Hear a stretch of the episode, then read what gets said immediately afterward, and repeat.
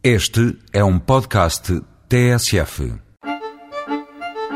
O projeto de revitalização das aldeias vinheteiras do Douro foi lançado em 2001 e inclui, na primeira fase, seis aldeias onde se respiram os aromas do vinho e onde a vista de 360 graus só alcança a paisagem vinheteira que é património da humanidade.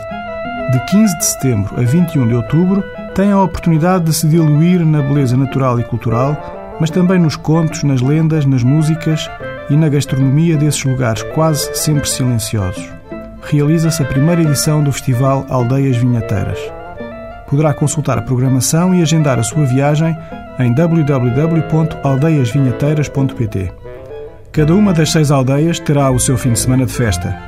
Apaixone-se por Ucanha, Trevões, Barcos, Favaios, Salzedas e Provezende Seis semanas para um passeio familiar ao Douro Vinheteiro, para se deslumbrar com o trabalho, a generosidade e a arte dos homens que dedicam a vida à cultura da vinha. Afinal, o vinho é a mais humana das bebidas.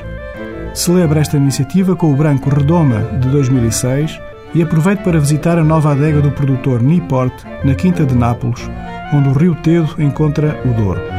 Para vinho de calendário, prove o tinto Prazo de Roriz, agora na colheita de 2005, da histórica Quinta de Roriz, que ladeia o Rio Douro no Conselho de São João da Pesqueira. Até para a semana com outros vinhos.